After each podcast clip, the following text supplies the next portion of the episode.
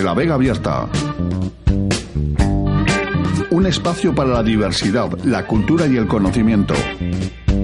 Un movimiento por la convivencia de identidades y la igualdad de oportunidades.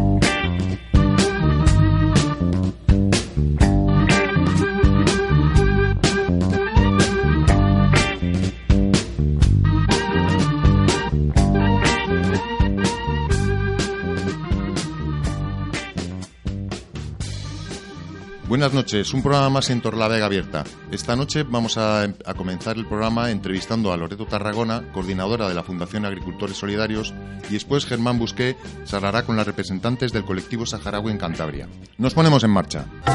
Anisu, Torlavega Abierta.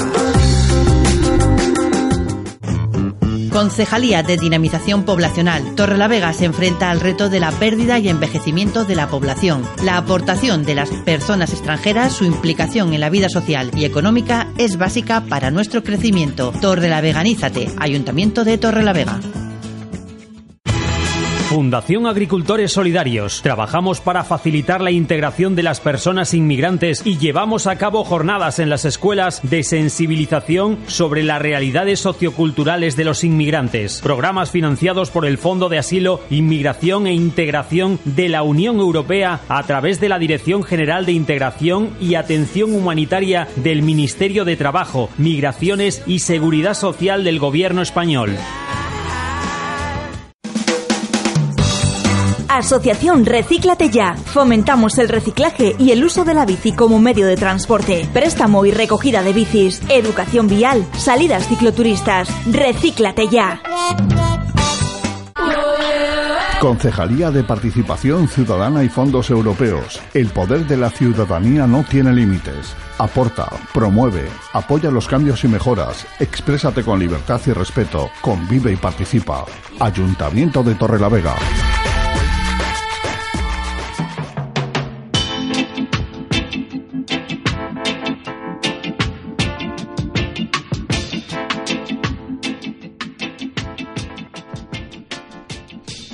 Y ahora vamos a hablar con Loreto Tarragona, coordinadora de la Fundación Agricultores Solidarios. Hola, buenas noches, Loreto. Hola, buenas noches. Pues, en, en primer lugar, en, en, ¿nos puedes explicar un poquito qué es la, así para, para, sobre todo, pues para la mayoría de la gente que no lo conocemos, qué es la Fundación de Agricultores Solidarios? Pues mira, Fundación Agricultores Solidarios es una fundación impulsada por diferentes uniones de campesinos y ganaderos de diferentes comunidades de, sí. del territorio español. Sus orígenes se remontan en el año 2001, eh, coincidiendo en las comunidades de Cataluña, Valencia y Mallorca, que fueron las impulsoras, porque en ese momento se encontraba el campo en una situación donde había dificultades para, para tener mano de obra que pudiera participar en las campañas agrarias. Sí. En concreto, Cataluña, en Lleida, es una de la, es la segunda campaña agraria con la recogida de la fruta dulce del, del Estado español y en esos años, estamos ubicados en el 2001, había dificultad para encontrar gente eh, en, en, nuestras ciudades que quisieran ir a recoger fruta. Sí. Entonces, eh, estos sindicatos lo que, lo que impulsaron, lo que, lo que idearon era eh, buscar gente de otras comunidades, mm. incluso de otras nacionalidades que pudieran trabajar en las campañas. Eh, esto que, esta situación que actualmente puede parecer muy, muy, muy extraña, tener que ir a buscar gente sí. con las tasas de, de, paro, en aquel momento pues era una, una dificultad. Sí. Y por eso se, se creó la, la, fundación, porque aparte de darles trabajo, lo que se daban cuenta es que cuando una persona venía a trabajar en una, en una ciudad, en un pueblo desconocido para él, había pues diferentes eh, aspectos más de más sociales, no tanto laborales, mm. que también se tenían que trabajar. Es decir, se quería hacer una acogida más social a las personas que, participaban en, en, las campañas agrarias. Y así son los orígenes de, la fundación. Como te decía antes, estamos en el 2001 y desde el 2001 actualmente, evidentemente, eh, tanto las actividades como los como las, los fines de la, fundación se han ido adaptando a los diferentes eh, a los diferentes cambios socioeconómicos que hemos tenido. La crisis económica, uno de ellos. Sí, me parece importante porque, claro, esto no es que simplemente responda, digamos, a una carencia de mano de obra, sino que lo has puntualizado que tiene un concepto más social, ¿no? En principio, el, origen, digamos que nació en una zona, en una zona eh, que nos la definió perfectamente. Actualmente la fundación está, está implantada en todo el estado o trabaja en, otros lugares. Efectivamente, eh, en todo el estado de momento no, no hemos llegado, pero hemos pasado de tres, tres comunidades autónomas, tres delegaciones que nosotros llamamos. Actualmente en el 2019 estamos en, en 11. Estamos en Cataluña, Valencia y Mallorca, como los orígenes, pero también estamos en Madrid, Castilla-La Mancha, Castilla-León, espero no dejarme ninguna, Extremadura, Andalucía, eh, La Rioja, Asturias y Cantabria. Y Cantabria, efectivamente. Creo que no me he dejado ninguna. Sí, todo esto, digamos que toda esta problemática de 2001 casi avanzaba el panorama actual del campo español, lo que se ha dado en llamar, pues esto, la España vacía o España vaciada. Tú que, actualmente, ¿cómo ves el panorama del campo de la agricultura en España? Difícil. Difícil, ¿no? no quiero ser pesimista, pero evidentemente es difícil. El relevo generacional es un, es un problema. Como te comentaba antes, la Fundación Agricultores Solidarios está impulsada, está vinculada a las diferentes uniones de campesinos y ganaderos de las, de las comunidades autónomas. Eh, nos dividimos un poco los ámbitos de trabajo, es decir, la reivindicación eh, más agraria, más técnica del sector se hace desde la, de las uniones, la reivindicación social o la actividad social, nuestro lema es acción social en el mundo rural, lo realizamos desde, las, desde la fundación. Evidentemente tiene que ir eh, de la mano, pero mm, como te comentaba, eh, la situación es complicada, eh, el, relevo generacional, el despoblamiento rural, y por eso, aparte de las actividades que después, si acaso, te comentaré del inicio de la fundación, Ahora estamos em, realizando o preparando nuevos proyectos em, que uno de los objetivos es esto, ¿no? El mantener la gente en el, en el territorio rural. ¿Cómo hacemos? ¿Cómo ponemos nuestro granito de arena? Pues intentando hacer proyectos de emprendeduría para jóvenes, para que los jóvenes sigan en, en, los pueblos, en las zonas rurales, y también las mujeres, porque muchas veces también la gran dificultad es la, el, sector agrario está muy masculinizado. Eh, la continuidad es difícil, pero eh, el hombre tiene más facilidad porque puede seguir la explotación agraria, pero eh, su pareja tiene que ir a buscar trabajo fuera. Pues también acciones para que las mujeres hagan Em, actividades de emprendimiento en zonas rurales también es uno, uno de nuestros objetivos y de hecho mm, estamos trabajando para, para iniciar este tipo de, iniciativas. Sí, y tú, tú, Loreto, que tienes un poco perspectiva, digamos, como eh, coordinas pues, varios territorios, está claro, mm, nos ha quedado claro que, digamos, cada territorio mantiene, eh, digamos, digamos que tienes una, una fuerte unión al, a lo local, ¿no? Al, debido a que trabajáis pues, con las asociaciones locales y aunque podamos entender que en todo el Estado español, entiendo que también cada zona puede tener sus peculiaridades, ¿no? Totalmente. Y, yo veo que hemos pasado de dos problemas, del cambio generacional que se dio efectivamente ya en esos años a lo que es actualmente la despoblación ya totalmente del campo, ¿no? O sea que el panorama verdaderamente es abrumador. Eh, coméntanos un poquito si, si tienes un poco la información, pues qué, qué proyectos tenéis más o menos así eh, que podamos destacar y en particular si tenéis también alguno aquí en Cantabria, alguna cosa en funcionamiento o explícanos un poquitín, por favor, lo, lo, que puedas.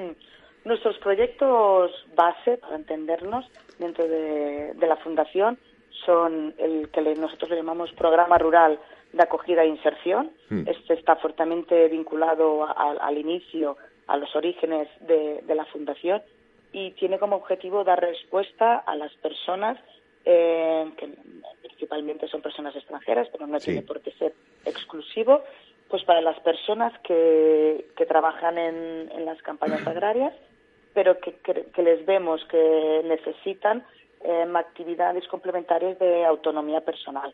Por eso les ofrecemos eh, talleres de autonomía personal vinculados al idioma, vinculados a, las nuevas tecnologías, al conocer los recursos sociales de, las ciudades, etcétera. aparte, este está también muy vinculado al, al proyecto de itinerarios personalizados de inserción, que mm. este, como ya dice su nombre, el objetivo es eh, formar, preparar a, las personas que quieren participar en las campañas agrarias. Las campañas agrarias, los trabajos agrarios, cada vez requieren de mayor especialización. No en todas las zonas, como tú comentabas, porque en algunas zonas los, trabajos son mecanizados, pero existen todavía algún tipo de trabajo que necesita mano de obra, como puede ser aplicar de productos fitosanitarios, eh, las porgadas de árbol, las porgadas, no, perdón, la poda de, de árboles frutales, pues ¿qué ofrecemos? Formación profesional para que la gente pueda trabajar en las campañas agrarias perfectamente formada. Estos son serían nuestros proyectos eh, base, ¿no? De los que surge la fundación y se complementa. Después, como comentaba antes, también hacemos estos proyectos de, de emprendeduría para dar respuesta a jóvenes y mujeres principalmente para que puedan llevar a cabo sus proyectos en las zonas rurales y no tengan que, que, ir a buscar o a vivir eh, a, la, ciudad y así mm, evitar en la medida de lo posible pues el despoblamiento de las zonas rurales. Y digamos que también pues digamos, estos programas son los que estáis aplicando eh, aquí también en, Cantabria, ¿no? Este, sí, sí, sí, estos proyectos se llevan también en Cantabria. Estos son los que se replican en, toda la, en todas las comunidades autónomas y, como bien decías, en función de las necesidades que cada técnico detecta en su comunidad autónoma, pues se presentan y se preparan proyectos adaptados a las necesidades reales de, cada territorio. Por último, me he dejado un último ámbito de, de actuación, que sería el de sensibilización del, del hecho migratorio. Sí. Nos dimos cuenta que trabajábamos mucho con la persona inmigrante, pero que también se debía trabajar a la persona autóctona que recibía eh, las personas inmigrantes. Entonces también trabajamos desde las escuelas, donde creemos que es importante porque se están formando los futuros ciudadanos, eh, realizando diferentes talleres en escuelas de zonas rurales donde se trabaja la interculturalidad em, con estos talleres y mediante juegos y diferentes actividades muy, muy dinámicas. Sí, efectivamente, claro, todo dentro del ámbito este de que no simplemente es buscar mano de obra, sino que tiene el componente social efectivamente de, integración de la población que creo que debemos remarcar. Y bueno, ya vamos a ir finalizando, Loreto. ¿Te atreves a hacerme, digamos, en estos 17 años una valoración, si es positiva, y, cómo ha recibido el, el agricultor o, digamos, el, el, habitante local, cómo recibe esta iniciativa. Bueno, hacer una valoración de los 17 años es, es bastante atrevido. Yo estoy, yo estoy desde, yo no estoy desde los inicios. Yo me incorporo a la fundación mm, sobre el año 2013 mm, aunque en la Unión de Países de Cataluña, donde que yo soy de, Lleida, hmm. eh, estoy desde el año 2001, exacto, cuando nace la fundación, pero ya estaba en otro ámbito, pero conozco un poco la, evolución. Pues la evolución ha sido, la valoración que haría yo de la evolución es positiva, con, con los problemas evidentemente que, que han surgido a, a lo largo de estos años, la, la crisis fue muy dura, em, todo el mundo se tuvo que reinventar, la Fundación Agricultores em, se tuvo que adaptar, no, no reinventar, y yo pienso que poquito a poco estamos haciendo mella y, trabajando para, para que el mundo rural también tenga esta parte de acción social que muchas veces em, se olvida por la dispersión geográfica, por el despoblamiento. Y solo para acabar de decir que eh, la implantación territorial también es, es más o menos reciente, es desde el 2013, si no me equivoco, pero que tenemos todavía a nivel territorial mucho trabajo a hacer, pero también muchas ganas eh, para hacerlo. Pues eh, muchísimas gracias, Loretos, por la entrevista. Y bueno, yo viendo vuestro trabajo, pues tampoco es ni echar las campanas al vuelo, pues oye, eh, hay que tratar de ser un optimista, un poco optimista, y a ver si podemos revertir esta situación en el campo. Por favor, Loreto, para despedirnos, eh, te pedimos, como a los demás, que nos traigas una canción. ¿Qué canción has escogido y, nos comentas un poco la canción? Sí. Mm, pues mira, una canción casi familiar que nos gusta a todos, a, mi marido y a, mis hijos, de Radio Hit. Pues lo dicho. No sé si le he pronunciado muy bien, ¿eh? Bueno, yo creo que sí. Pues nada, terminamos la entrevista y la escucharemos. Muchas gracias, Loreto, y adelante con esa labor. Muchas gracias a vosotros. Hasta la próxima. Hasta la próxima. Adiós.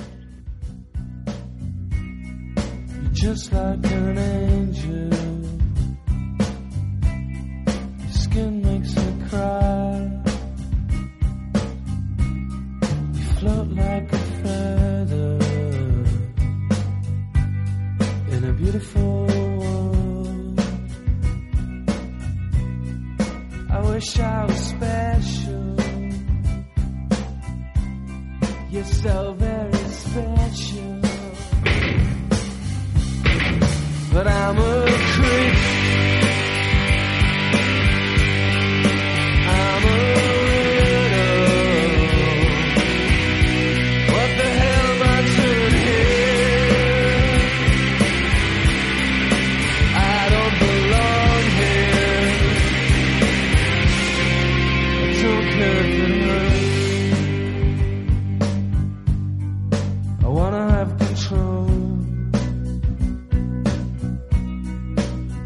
perfect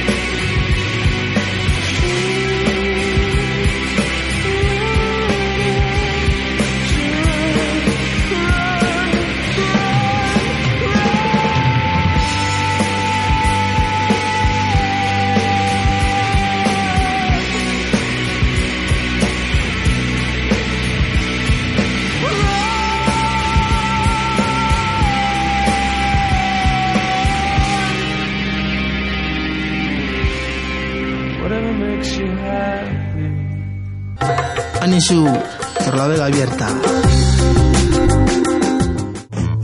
Concejalía de Dinamización Poblacional. Torrelavega se enfrenta al reto de la pérdida y envejecimiento de la población. La aportación de las personas extranjeras, su implicación en la vida social y económica es básica para nuestro crecimiento. Torrelaveganízate. Ayuntamiento de Torrelavega. Fundación Agricultores Solidarios. Trabajamos para facilitar la integración de las personas inmigrantes y llevamos a cabo jornadas en las escuelas de sensibilización sobre las realidades socioculturales de los inmigrantes. Programas financiados por el Fondo de Asilo, Inmigración e Integración de la Unión Europea a través de la Dirección General de Integración y Atención Humanitaria del Ministerio de Trabajo, Migraciones y Seguridad Social del Gobierno español.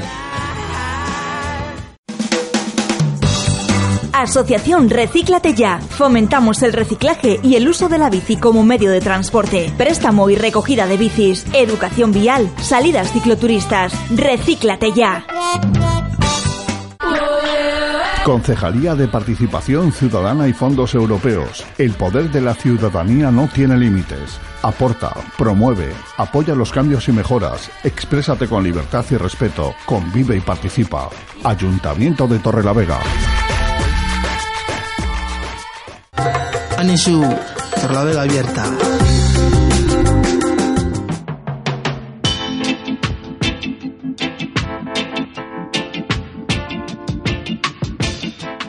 Buenas noches, estamos en Torlavega Abierta y hoy contamos con Rabat y Endú, que son dos chicas saharauis y nos van a contar un poco en la asociación en la que están implicadas. Son dos asociaciones distintas y son dos mujeres de distinta edad. Eh, vamos a presentarlas. Eh, buenas noches, Rabat. El apellido es Cheijuna. Cheijuna. Cheijuna. Sí. Buenas noches. Buenas noches. Y buenas noches, Endú Abdeslan. Abdeslan. Abdeslam. Buenas noches. Eh, ¿Podéis presentaros un poco, decirme vuestra trayectoria, qué hacéis aquí en Torlavega, eh, contar un poco eh, vuestras vivencias aquí en Torlavega, de dónde venís? Muy, eh, gracias. Eh, muy buenas noches. Gracias por darnos esa oportunidad. Somos saharauis. Yo soy Rabab y somos de la asociación Sahara Mijek en Torrelavega. Llevamos aquí en, en Cantabria que hacía 10 años. Hablo por mí. Hablas muy bien español. Y bueno, eh, intento hacerlo por, con el tiempo que llevo aquí y, y, y esa asociación eh, nos, nos, nos defiende como saharauis, como refugiados, como luchadores por nuestra justa causa, que es la determinación del Sahara Occidental. Y también el Mm. español que hablas, ya le hablabas de, de joven en... Eh, en- no, no, no, como, como, como, como saben o tienen que saber o quiero que sabéis que nosotros tenemos el idioma español como segundo idioma después del árabe. Ujú, Como éramos una colonia española, ujú. así el idioma es eh, obligatorio. Vale, muy bien. ¿Y Endú, te puedes presentar? Eh, hola, buenas noches. Pues yo soy Endu Abdeslam. Eh, soy estudiante del Marqués de Santillana. Eh, llevo aquí. Estudiante que estás en bachillerato, eh, ¿no? Sí, eso es. Eh, llevo aquí unos seis años. Eh, antes venía en vacaciones eh, en paz a, a Andalucía, a Jaén. Y en mi cuarto año me han cogido mis padres y hemos venido a Cantabria. Y pues yo soy eh, una parte de la del EGSE, que es la Liga de Estudiantes Jóvenes en el Estado español y nuestra lo que lo que queremos hacer es que somos la siguiente generación y queremos seguir con nuestra lucha y seguir con lo que han hecho nuestros abuelos, nuestros padres hasta conseguir un Sahara libre. Vale. ¿Contenta aquí en, en Torlavega o en España? Sí, la verdad que sí, no me puedo quejar, pues en, siempre los primeros años suele costar un poco más, el primer, segundo año cuesta un poco integrarse, pero poco a poco se va mejorando eso. Estudias en el Marqués de Santillana y Es- vives aquí en Torlavega. Eso es, Ujú. estudio en el Marqués y vivo aquí también. ¿Y tenéis más compañeros eh, saharauis también en tu misma situación? O... Eh, estudiando conmigo, no. Pero sí que conozco que en otras localidades hay bastantes saharauis. Incluso Torlavega no es, un, no es una provincia donde haya muchos y no he tenido ese privilegio de que estudien conmigo otros. Vale. Y a nivel nacional, en la, en la asociación esta, LEGSE, eh, ¿estáis en contacto permanente? O sea, ¿hacéis reuniones eh, vía internet o vía Sí, Skype? sí, tenemos blogs, tenemos redes sociales, mm, compartimos lo que hacemos, donde hace una provincia, una localidad, otra. Eh, siempre estamos en contacto, siempre lo que se haga en una otra lo- localidad intentamos hacerlo aquí para dar conocer a los españoles de nuestra causa, eh, decir que seguimos aquí, que el Sahara no es Marruecos y que queremos un Sahara libre. Vale. Y a nivel de toda Europa también estáis en contacto, me imagino, ¿no? Con otras. Eh, sí, eh, en Francia sobre todo hay muchísimo, hay muchísimas también, muchísimos saharauis, entonces jóvenes también, entonces sí estamos en contacto y de hecho intentamos mm, llevar todas las actividades en todas partes. Vale, ahora vamos a pasar con Rabat, que nos va a explicar lo que estaba explicando antes, pero un poco lo que es la asociación eh, Sáhara Millek y cómo eh, la habéis formado, si os ha costado mucho, si el Ayuntamiento de Torlavega os está dando facilidades a nivel de Cantabria, eh, cuántos sois, un Eh. poco estas cosas. Que es, eh, como os comentaba antes, fuera de, de onda, eh, lo que queríamos también promocionar desde aquí eh, vuestra asociación, pero también dar a conocer cómo se crea una asociación, que no es dificultoso, y animar a, otras, otros ah. colectivos a, crear este tipo de asociaciones. A crear unas asociaciones, sí. ¿Os ha costado mucho crear la asociación? ¿Cuánto tiempo lleva? La verdad que sí, sí, nos costó muchísimo porque antes no sabíamos en qué consisten los estatutos, lo que tiene que hacer, hay un montón de cosas que nosotros está permitido y hay otras que no está, según las leyes establecidas para crear una asociación. Y nos llevó un tiempo, pero al final lo hemos conseguido y gracias a muchas ayudas de, unos amigos españoles que nos abren mm, bueno, eh, nos ayudan para hacer lo que queremos que hacer y ahora ya está acredita y todo va, bien. Tenemos actividades como eh, principalmente es para, para hacer saber que el pueblo saharaui existe. Y además eh, seguimos eh, en, lucha para, para conseguir la independencia de nuestra patria, que es el Sahara Occidental y además hacer, crear una asociación igual como a la otra gente, que aquí hay un montón de asociaciones solidarias y cada una habla y tiene sus actividades eh, por su sus pueblos o su, gente. Sí, para hacer un poco de hermanamiento entre la gente saharaui que está aquí, que no estén, que no se sientan solos y también para ser un, un, interlocutor con las administraciones. También, sí, sí, también, pues eso, tenemos que tuvimos o estamos obligados a hacerlo porque tenemos un montón de cosas nuestras que tenemos que hacerlo a través de, una asociación. Para contactar con la, subdelegación nuestra en Madrid hay que hacerlo siempre a través de unas asociaciones. Perfecto. Vamos a hacer un intermedio ahora, si os parece, y vamos a poner una, una canción que habéis elegido vosotros, que es una canción de vuestra, de vuestra tierra. ¿Podéis presentar esta canción que vamos a poner, por favor? Sí, eh, en árabe. Claro, bueno, eh, nuestro idioma es En español significa que nunca eh, no pertenecemos a nadie.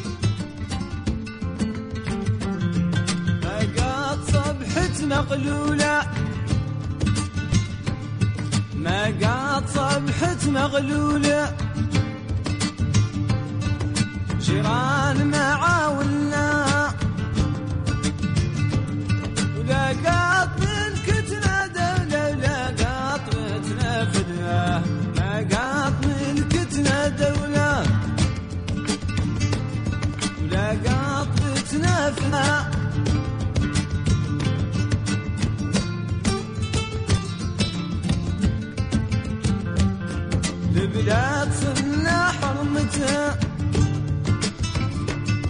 نبلة حرمته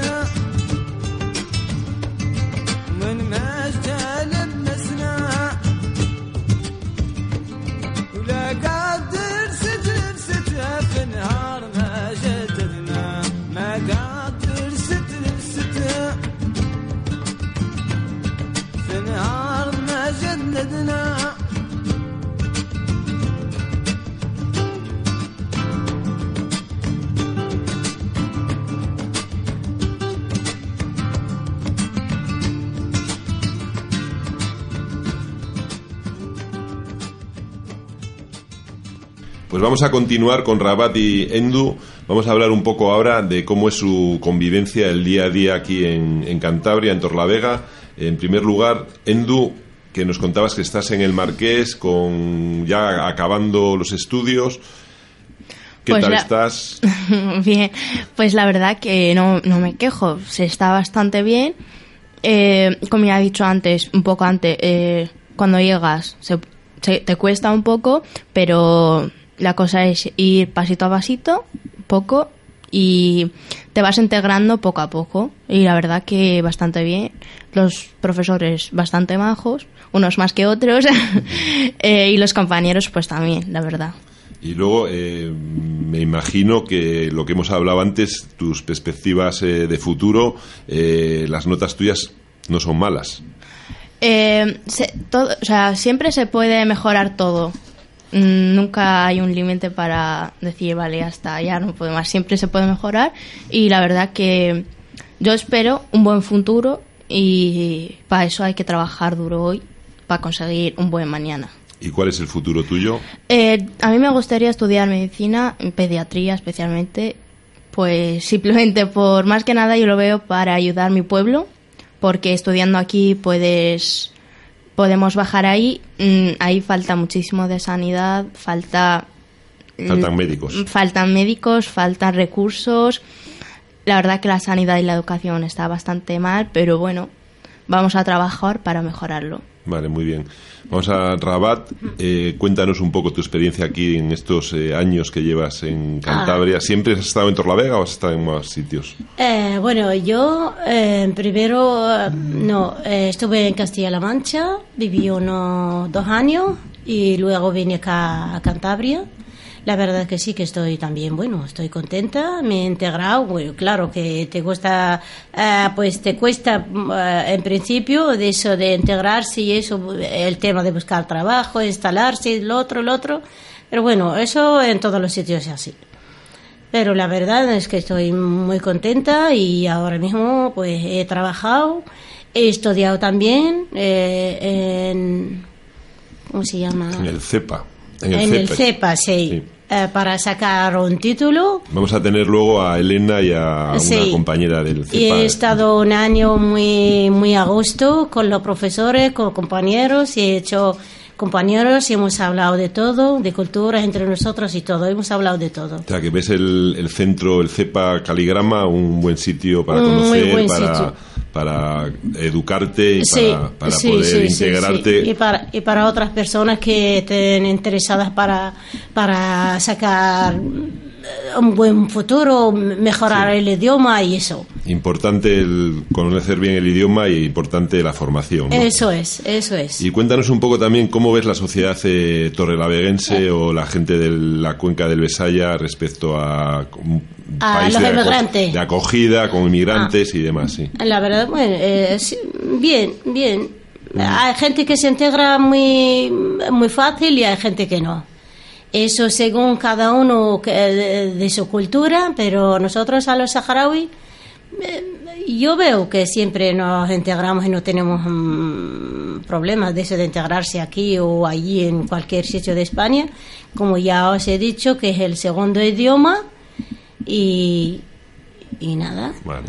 Entonces, eh, la- nos contabas antes sobre vuestra asociación. Hmm. ¿Cuántos estáis, cuántas personas formáis parte de ella y cuántas, cuántos saharauis hay en De- Cantabria? ¿Qué- De miembros Sí. exactos no te puedo decir, porque la hemos creado para todos los saharauis que están aquí. ¿Aquí en Cantabria en o en- Cantabria, en Cantabria, Ujú. porque tenemos asociaciones, cada provincia en España donde viven saharauis, hay una asociación. Eh, una asociación saharaui y también está integrada en, en, en, en, en- en el... En, una asociación nacional, eso, ¿no? Eso, O sea, eso ujú. sí. Así que eh, no, no te puedo decir exactamente cuántos miembros, pero quien quiere eh, ser un miembro de, de la asociación es bienvenido. Vale. No podemos decirle que no. Pues seguro que vais a tener un Sí, éxito porque es una asociación solidaria y es por una causa justa y que es de todos, todos los saharauis.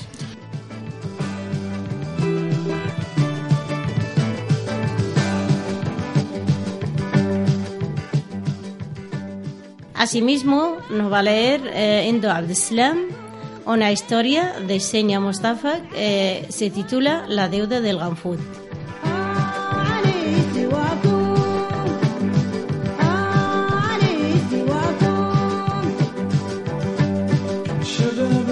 Había una vez en el Sahara un erizo llamado Genfut.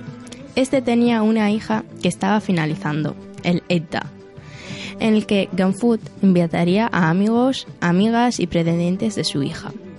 Para preparar la fiesta acudió a la tienda del señor Edip, el lobo.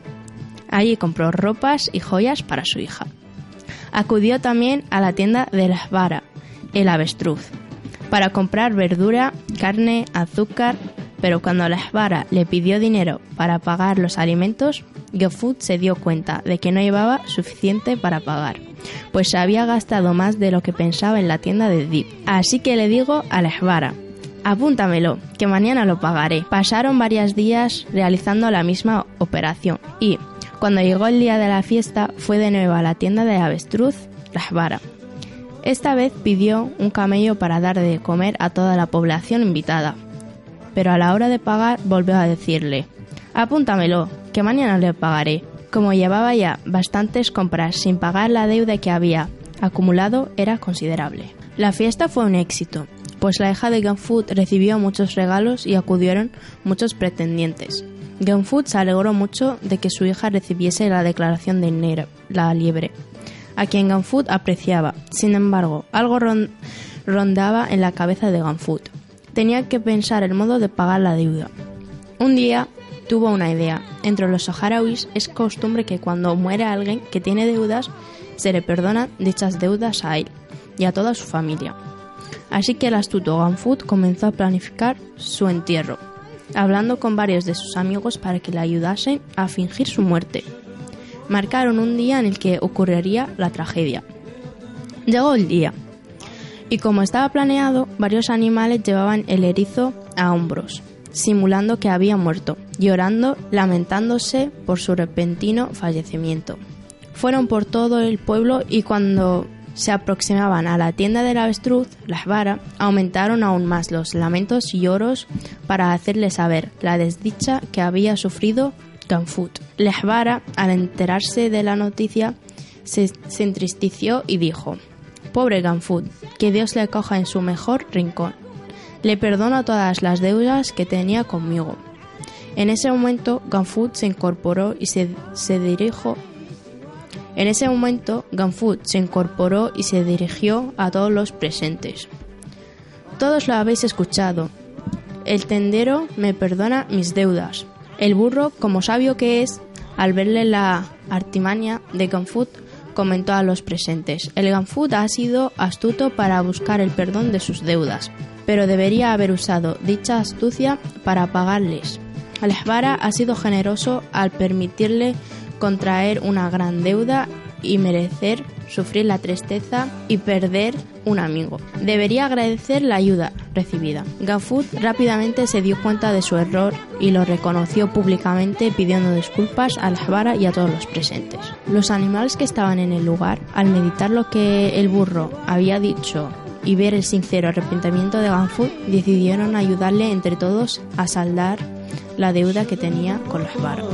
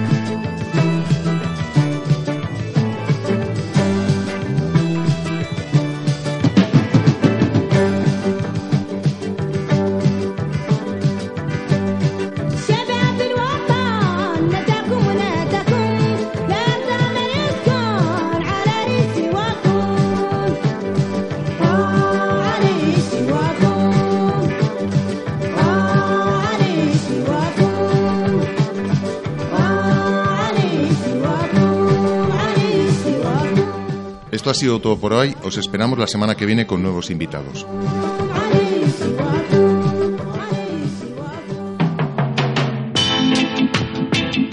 Estás escuchando Torre la Vega, abierta